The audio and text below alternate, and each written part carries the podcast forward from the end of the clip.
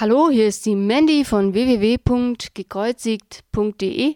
Wir haben den 6. Mai 2013 und ich lese dir meinen Blogartikel vor oder eher einen Tipp, nämlich der Gebetstimer. Kürzlich erzählte mir jemand von einer genialen Idee, die er von Arne Elsen hörte und die ich unbedingt umsetzen werde und in ähnlicher Form auch schon gemacht habe. Im 1. Thessalonicher Kapitel 5, Vers 17 steht folgendes. Hört niemals auf zu beten. Das steht da nicht umsonst, sondern der Sinn dahinter ist, bleib mit Gott in Kontakt, halte den Draht. Nun wird der Alltagsablauf oftmals zum Alltagsauflauf und irgendwie vergisst man dann doch schnell eine kurze Message an Gott zu richten. Also kauf dir doch mal einen kleinen Timer. Die Dinger sind auch ganz gut beim Sport zum Beispiel dieser hier.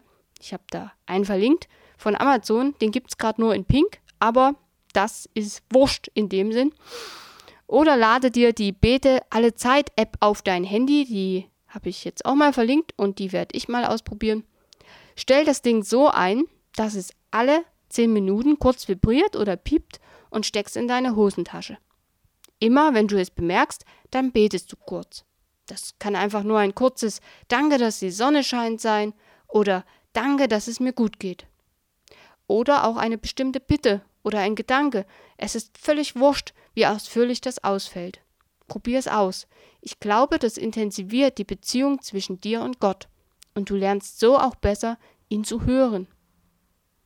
Würde mich freuen, in einigen Wochen von dir zu hören, was es dir gebracht hat. Grüßle und Segenregen, deine Mandy.